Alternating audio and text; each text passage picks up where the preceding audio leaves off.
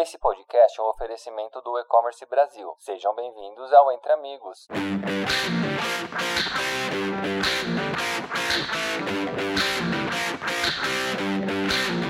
Olá pessoal, sejam bem-vindos a mais um podcast Entre Amigos, o podcast do E-Commerce Brasil. Eu sou Felipe Tilian, jornalista responsável pelos conteúdos da ClearSale, e no episódio de hoje vamos trazer os principais resultados da Black Friday 2022. Para me ajudar nesse tema, estou com duas pessoas que entendem muito do assunto. A primeira delas é o Matheus Mansur, superintendente comercial da ClearSale. Matheus, antes de você dar o seu hoje, eu vou até perguntar quantas Black Fridays você já passou com a ClearSale. Seja bem-vindo. E aí, Felipe, tudo bem? Foram já 12 Black Fridays, Felipe. Na verdade, eu tô há 12 anos na Clear Sale, né? A Black Friday, obviamente, a gente tem uma, um, pequeno, um pequeno avanço tímido, né? Nos primeiros anos, quando eu estava aqui na Clear. Depois, acho que, salvo engano, próximo aí de 2015, 2014, que realmente a gente vem com tudo aí nas novas Black Fridays, né? Que foi um movimento mais forte do varejo. Então, aí já fazem 12 anos, então faz 12 anos aí com a Clear Sale e já pelo menos aí uns 8 anos de Black Friday. Então tem bastante experiência aqui para dividir com a gente. Seja bem-vindo mais uma vez. Eu também tô aqui com a Paulina Dias, que é Head de Inteligência da Neotrust, empresa especialista em análise de dados de e-commerce. Paulina, muito obrigado por aceitar nosso convite, é um prazer ter você aqui. Olá, pessoal. É um prazer estar aqui. A gente tem bastante coisa interessante sobre o e-commerce e vamos conversar. Bacana, Paulina.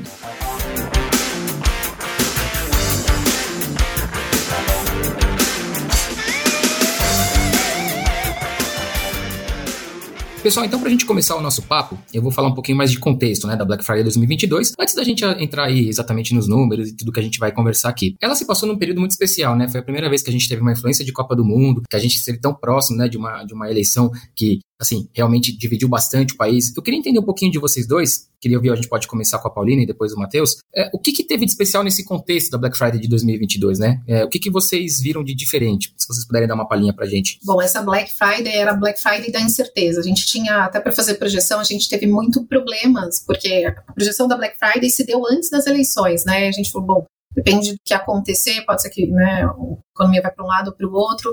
É, a gente está vivendo, tem uma guerra acontecendo, tem uma série de, de coisas no cenário político-econômico ocorrendo. E a Black Friday ia ocorrer já nesse cenário. E aí, para aumentar ainda mais a incerteza e a complexidade, a gente teve a Copa do Mundo. É, em geral, a Copa do Mundo ocorre em junho, né? Junho e julho. Essa é a primeira vez que a Copa do Mundo ocorre junto com a Black Friday, tendo um jogo do Brasil no dia 24, que foi a quinta-feira que antecede a Black. Então, isso foi mais uma coisa para trazer complexidade e incerteza para Black Friday. E, e, a gente percebeu, depois a gente vai falar um pouquinho dos resultados, o quanto que isso impactou. É, de fato, várias coisas, né, Felipe? Na verdade, um ano difícil para o varejo. A gente vem enfrentando aí uma recessão de vendas, né, dado todos os indicadores macroeconômicos do Brasil. Então, uma inflação mais alta, um consumo mais baixo, é, uma questão de crédito, de não haver crédito é, para as pessoas, inadimplência muito alta, muita gente endividada. Então, de fato, acho que, somando o que a Paulina falou, a gente tem uma soma de fatores sociais, financeiros, que a gente já esperava alguma coisa bem diferente para essa Black Friday, comparado 2021, 2022. Quando você olha realmente o resultado, a gente teve uma, uma queda bem grande, né, em relação ao ano, ano passado. Mas é, a Copa, né, como eu venho falando bastante com algumas pessoas, ela traz uma dispersão da atenção. Acho que esse foi para mim o grande, é, o grande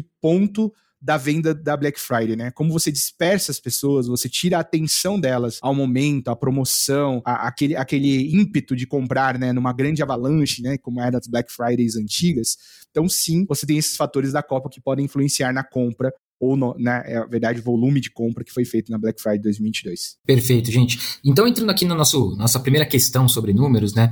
É, a, a, pergunta está um pouquinho mais direcionada para Paulina, mas eu também queria que o, que o Matheus pudesse complementar a gente. Quando a gente olha para os números do Black Friday desse ano, é, fica claro ali que entre a, a quinta-feira, dia 24, que foi anterior à sexta-feira de Black Friday, que foi, como a Paulina colocou, a estreia do, do Brasil na Copa, até a Cyber Monday ali na segunda-feira, dia 28, os números ficaram abaixo, né? Os números do Black Friday ficaram abaixo dos números de 2021. Só que quando a gente olha para o mês, né, para novembro inteiro, os números ficaram ali bem próximos próximos, né? Não houve uma, uma, queda tão grande. Então eu queria ouvir de vocês, e a gente pode de novo começar com a Paulina. Como é que, como é que foi isso? De fato, a gente viu umas vendas mais diluídas em novembro, e a gente teve uma Black Friday comparada ao ano anterior um pouco mais fraca? Ou não foi exatamente isso que aconteceu, Paulina? O que, que vocês observaram no Neotrust como resultado final, assim? o que a gente observou, na verdade, novembro ele não ficou tão, tão ruim, ele ficou muito mais parecido com outubro, mas ele teve uma venda abaixo do ano anterior. Novembro ficou 7,7, né? Por cento abaixo do ano, fator, do ano anterior em faturamento, ficou 7% abaixo do ano anterior em pedidos e 3% em quantidade de produtos, né? Você fala, ah, nossa, isso é ruim. É ruim, mas olhando para o que a gente tem visto, né, o último TRI fechou com um faturamento 10,5 abaixo do ano anterior. Então, ele foi melhor do que o último TRI, mas foi ruim.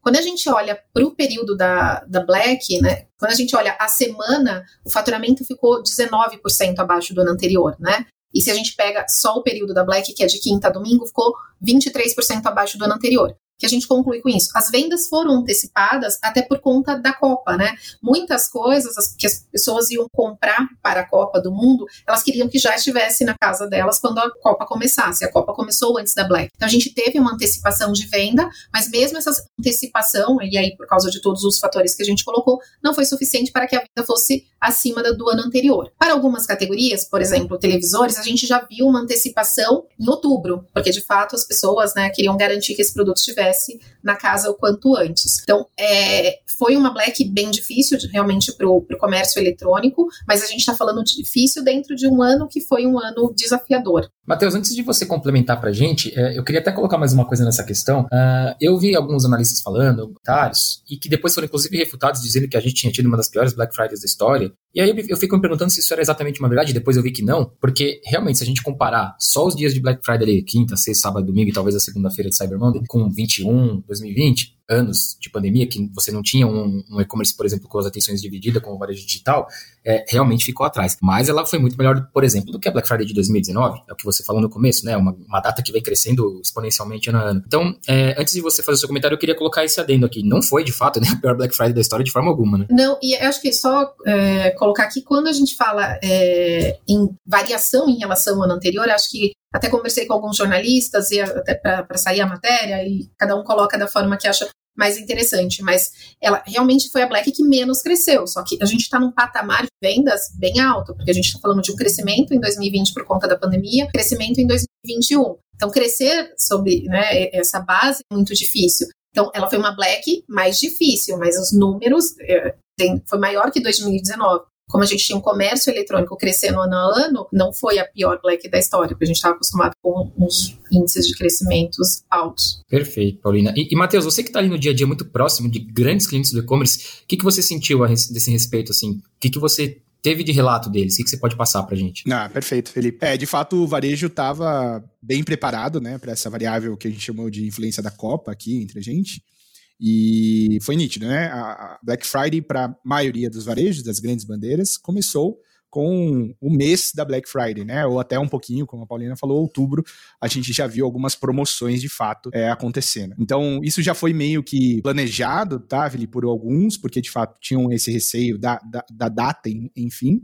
E quando a gente olha esses números que a Paulina falou, para mim eu só, só crava a certeza que teve uma diluição, né? Se a gente tem uma perda, né, grande quando a gente compara ano pós ano na data, depois durante a semana reduz e no mês você tem uma redução próxima de 7% de queda, então já dá para ver que realmente a gente conseguiu, isso para mim é um sucesso, a gente conseguiu vender durante o mês inteiro. Então isso é bom, né? Isso é uma notícia boa. E acho que somados a isso também, conversando bastante com as pessoas, né, os clientes, os varejos que a gente tem bastante aqui, a gente é, fala bastante de, do envolvimento da digitalização, né? Como foi 2020, é, 2021, uma pandemia mais forte, né, onde teve um movimento digital muito forte, é, a gente até é, seria interessante, talvez para uma análise econômica, a gente analisar 2019 versus 2022. Concordo com o que a gente está falando aqui, porque de fato a gente vem em 2019, né, 100% é, físico, né, na verdade trabalhando sem home office, sem a digitalização forçada, e aí você tem 2020, 2021, né, no meio da pandemia, nos nos, picos mais altos da pandemia, e você tem então um aumento é, exponencial das vendas digitais. Então, acho que a gente tem que comparar 19 e 2022, gosta dessa comparação, então temos um avanço né, desses dois anos,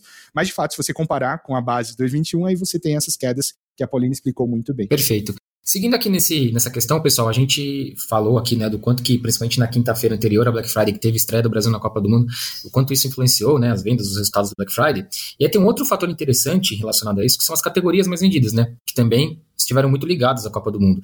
No top de faturamento, por exemplo, que a Netflix mostrou pra gente, a gente teve eletrodomésticos, eletrônicos na, nas duas primeiras posições, é, inclusive com busca para as melhores TVs, por exemplo, as pessoas queriam ter TVs muito boas para assistir os jogos, muito provavelmente, né? Acredito que tenha sido muito impulsionado por isso. E, e telefones celulares, por exemplo, que a gente está muito acostumado a ver como os queridinhos da, das vendas no e-commerce na Black Friday, ficaram um pouco para trás desse ano. Como que vocês enxergam isso, pessoal? Queria ouvir de vocês dois. Posso começar aqui? É, que a gente, a gente falou bastante de TV. TV é uma, é uma categoria para a Copa do Mundo. É, todo varejo se prepara, os, os, fabricantes, existe toda uma ação de marketing né, sobre isso. Então a gente teve TV com crescimento de 25% em outubro. Então já foi uma venda bem antecipada. Ela teve uma, uma venda interessante também em novembro, né? Então é uma categoria que se destacou. Categoria eletrodomésticos, ela também, ela apareceu em top faturamento, mas não foi uma categoria que cresceu no período da Black Friday, né? O que, que a gente percebe com as categorias que tiveram, por exemplo, crescimento no, durante a Black Friday? Foram categorias de preço médio mais baixo. A gente teve alimentos e bebidas com crescimento, a gente teve a categoria beleza e perfumaria com crescimento, tivemos a categoria pet shop. O que, que a gente tem né, entendido do, da, do consumidor? Ele está comprando produto, ele está entendendo que ele pode comprar qualquer produto online, isso é bem interessante, porque alimentos e bebidas está ganhando espaço, porque tem os varejistas prepara, preparados para ofertar esse produto e o consumidor entendendo que, que é cômodo comprar esse produto online. Em contrapartida, a gente está falando que as categorias de maior preço médio, elas não tiveram crescimento, não tiveram tanto destaque. E aí tem a ver com o que a gente falou no início, que todo o cenário, a economia, né, consumidor tem pouco dinheiro, vai escolher onde gastar. TV entrou por causa da Copa, a gente, quando a gente olha para alimentos e bebidas, a gente vê bebidas alcoólicas, a gente vê snacks com, com uma participação bem interessante de venda, congelados, né, carnes, aves. Então, o consumidor que, comprou, ele pensou no, na, na, Copa. E acho que uma coisa bem interessante que, que já foi comentado aqui é, é compra por impulso. O consumidor compra muitas das coisas por impulso. E no, na sexta-feira, que foi a Black Friday, o tema, o impulso era falar do, do jogo, falar do jogador que fez gol, falar do próximo jogo, e não necessariamente as pessoas estavam compartilhando as promoções, falando bem ou mal da Black Friday. Né? Então a gente pensa, entendeu que as categorias estão atreladas com o que estava falando. Estava se falando de Copa, então vou comprar produtos relacionados à Copa que eu não comprei antes, que foi o caso de TVs. Ah, perfeito, Paulina. Matheus, é, aproveitando então que eu quero te ouvir também, já falar um pouquinho de fraude, é, o comportamento, assim, o, o, top 5 de categorias, vamos chamar assim, da, das tentativas de fraude, ele é, ele é, bem diferente, né? Ele ficou bem diferente. Queria que você, no seu complemento, você falasse um pouquinho disso pra gente também, né? Quais foram as categorias, inclusive, que foram, sofreram mais tentativas de fraude e por que, que elas diferem um pouco das mais vendidas, por exemplo? Claro. Tila, a gente teve como primeiro top 1 automotivos, né? Um segmento de acessórios é, automotivos, então de tudo que está dentro desse segmento. Foi, o, foi teoricamente o segmento mais atacado, né? O mais, é, com mais número de fraudes. Em seguida, a gente vem com eletrônicos, né? Aí entram TVs, coisas, tablets, não entram celulares, tem uma categoria, uma, uma categoria de celulares diferentes, estão em segundo, eletrônicos. Terceiro, ferramentas gerais, né, no geral, de construção, ferramentas. Quarto, a gente teve eletrodomésticos, que teoricamente foi o primeiro em termos de venda, então a gente tem quarto aqui como, como volume de fraude, né, que aconteceu. E por último, celulares, que a gente sabe que é um produto altamente, é, altamente fácil de vender, né? Então pelos fraudadores, então eles costumam fazer fraudes em cima de celulares eletrônicos. Mas por curiosidade, a gente teve aí automotivos em primeiro, eletrônicos em segundo, ferramentas em terceiro. Então muda um pouquinho, sim, viu, Felipe? Aliás, muda, muda bastante a questão do ticket médio. É uma curiosidade que a gente tem é, aqui na Clear, quando a gente fala de fraude, o ticket médio tende a ser maior, né? Porque de fato o fraudador ele, ele tem essa, essa, essa necessidade, né, de comprar mais na oportunidade que ele tem e de fato então o ticket médio da fraude acaba sendo aí, se, se eu salvo engano aqui, a Paulina deve falar um pouquinho, mas um ticket médio próximo do dobro do que realmente as compras boas. Então, realmente existe uma movimentação, existe uma diferença, e existiu até uma diferença no, no ticket médio de compras, né, ou de fraudes né, que foram, foram detectadas, foram preven, prevenidas. Beleza, Matheus. E aí você entrou num ponto interessante, que é até um tema que eu queria abordar aqui, já trazendo de novo a Paulina para a conversa, do ticket médio. Né? É, de fato, é um comportamento que a gente vê, o ticket médio das tentativas de fraude costuma ser realmente o dobro do, do, ticket médio geral do e-commerce, né, digamos assim. E aí, Paulina, aproveitando para te incluir de volta na conversa, eu queria saber como é que foi o, o, ticket médio nessa Black Friday, se ele foi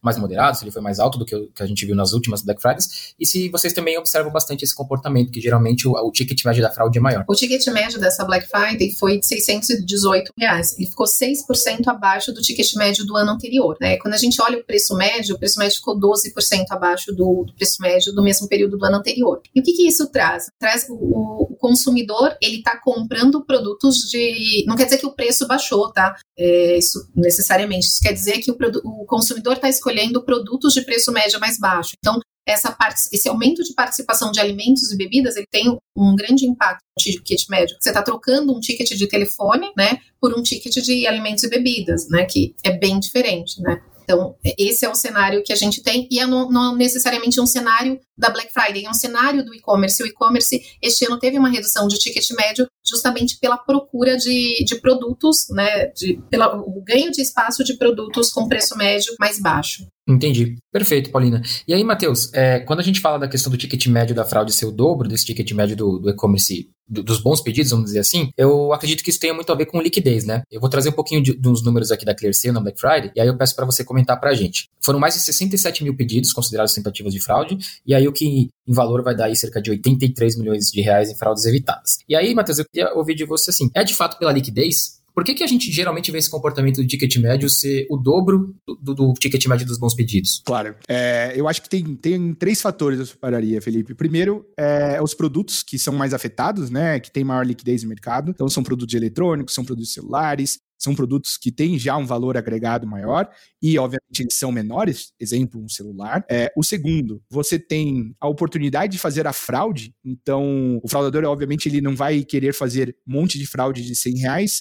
Se ele tiver com um cartão quente, dados quentes, né, que ele possa realmente executar uma fraude, ele vai tentar fazer um shot é, de uma tentativa maior, um valor maior. E o terceiro, de fato, é que quando você, é, você, você compara né, a parte da fraude, o fraudador ele vai tentar colocar o maior número de itens naquela compra, né? Não só o produto. Então você também tem uma sacola, não necessariamente um produto, mas a sacola dele maior, porque ele quer fazer a transação maior possível, né? Aquele que o cartão tem de limite naquele momento, naquela oportunidade. Então eu somaria esses três fatores que indicariam esse, esse ticket médio bem maior do que a média das compras boas aí. Beleza, Matheus, muito obrigado. Pessoal, seguindo aqui já para a parte final, da, desse nosso podcast, uh, a gente tinha também como um, um, eu não sei se grande aposta, mas também não era exatamente uma incerteza, e aí eu vou ouvir melhor de vocês, que é o Pix, né? Quando o Pix entrou em operação lá em 2020, já estava muito próximo da Black Friday, mas já dá para dizer que a Black Friday de 2020 já tinha Pix em operação. Talvez ainda não tinha o Pix, é, como é que eu posso dizer, não tinha, o Pix ainda não tinha muita penetração no comércio online, né, no e-commerce.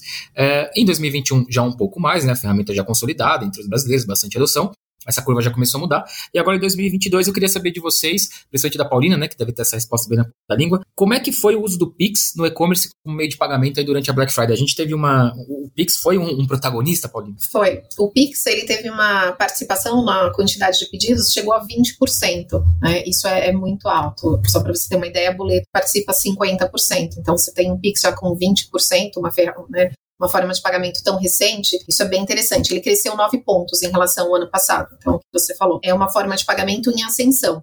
E ela está tomando espaço do boleto, né? Muito, ela até tomou um pouco de espaço do cartão de crédito que a gente entende esse ano, porque os varejistas fizeram muitas, né, muitas ofertas, muitas promoções com a pagamento, você tem um desconto considerável para pagamento no Pix. Então a gente percebeu, teve uma pequena migração né, de cartão de crédito para o Pix, boleto realmente é, faz muito mais sentido. Se você tem o dinheiro na conta, o Pix, tanto para o varejista quanto para quem vai pagar, é muito mais rápido, mais simples. Então, o Pix foi um grande protagonista.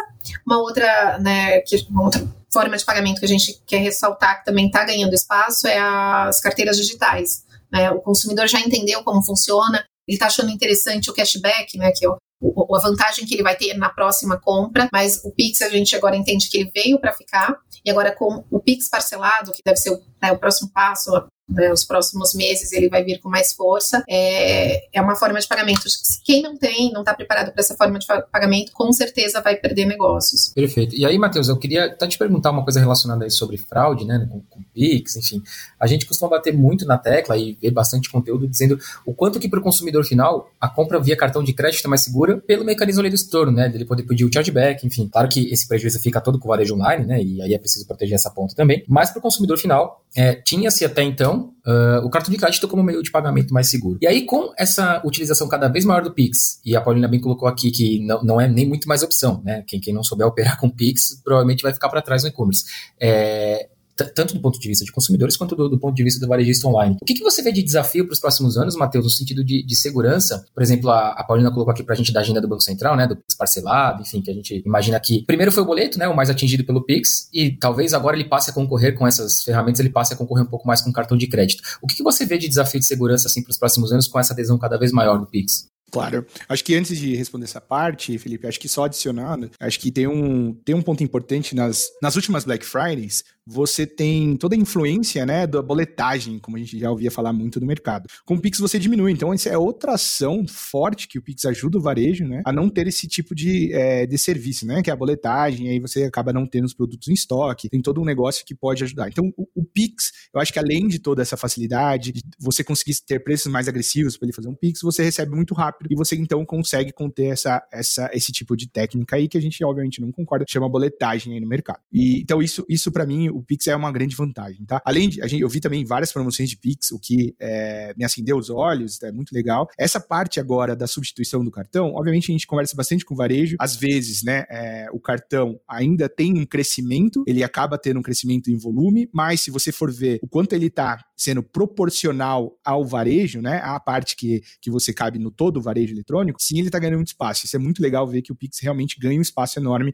não só na Black Friday, mas como no dia a dia. É, quando a gente fala de cartão de crédito, Felipe, de fato, a gente recomenda para todo consumidor, né? Obviamente, o bom consumidor que, que está nos ouvindo agora, que utilize o cartão de crédito, porque de fato ele é, um, é, uma, é uma ferramenta que você pode não reconhecer caso você tenha sido é, sofrido uma fraude, você pode não reconhecer e esse prejuízo não será seu. É, obviamente, do outro lado, quem sofre é o varejo, e aí, portanto, você tem essas ferramentas como a ClearSale de fazer gestão de risco antifraude para as transações na internet, né? Não presenciais. E aí, do lado do Pix, você tem essa vantagem, né? Teoricamente, o Pix ele tem uma autenticação diretamente bancária. Então você não tem essa preocupação com o varejo. O varejo não se preocupa com essa autenticação. Isso vai ser bem interessante, obviamente, é, para que o varejo consiga vender é, até mais rápido, né? Mais fácil. Mas não é todo mundo que vai ter dinheiro à vista para sair pagando tudo. Com essa investida do, do Pix é, parcelado, né? A gente já viu várias histórias, né? No passado do varejo, boleto parcelado, é, outras formas de parcelar. Então, eu ainda quero, eu quero sentir de fato como vai ser esse Pix parcelado, porque não é um, não é um desafio fácil. É, você tem uma inadimplência alta no Brasil, como a gente falou no comecinho. Então existem vários desafios econômicos, não só, obviamente, a ferramenta Pix parcelado. Mas se vier a ter o Pix parcelado, de fato, eu acho que tem uma grande influência aí em reduzir o cartão, né? Teoricamente, que você escolhe o cartão pagando parcelado ou não, mas na grande maioria parcelado, com, com essa oportunidade do Pix parcelado.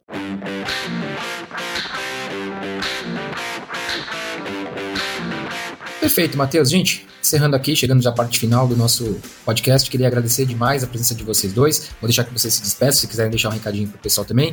Vou começar aqui com a Paulina. Paulina, obrigado, foi um prazer. Mais um conteúdo com vocês, espero que a gente possa se ver em breve em outros conteúdos. Obrigada, foi um prazer compartilhar alguns dados com vocês. É, o que a gente quer deixar de recado é: a Black Friday não foi a melhor Black Friday, mas a gente entende que também temos uma grande oportunidade aí para o Natal, porque, como o Matheus já comentou aqui no começo, o consumidor age muito por impulso. A compra compra de Natal ele tinha que fazer, ele tem que fazer. Ele não fez na Black, porque historicamente no Brasil a gente antecipa as compras de Natal na Black para pegar promoção. Então existe uma oportunidade aí de você vender a preço cheio um produto que você venderia com desconto na Black. Então acho que o dezembro tem tudo para ser um grande dezembro aí para o varejo. Boas vendas, pessoal. Boa, muito bom, Paulina. Matheus, obrigado também. Mais um conteúdo aqui que eu tenho o prazer de estar contigo. Espero que a gente se veja em breve. Muito obrigado. Obrigado, Felipe. Foi um prazer, pessoal. Prazer, Paulina. E, pessoal, vamos, vamos comprar, né? Se for para comprar, vamos continuar comprando. Tamo junto. E a gente sabe que as promoções vão vir, né? A Paulina falou bem no Natal. Vai, eu acho que vai ter promoções positivas aí pro Natal, ainda até o dia 15, dia 20 no máximo. E, e, acho que um ponto positivo, Felipe, que eu tiro de tudo isso é, é, a gente teve um ano de recessão, né? Um ano de muito foco em eficiência. E a gente sim teve, obviamente, uma Black Friday, talvez, né, um pouco menor que 2021, mas comparado a 2019 a gente vem crescendo, que é realmente a divisão que a gente está fazendo aqui, a comparação que a gente está fazendo aqui.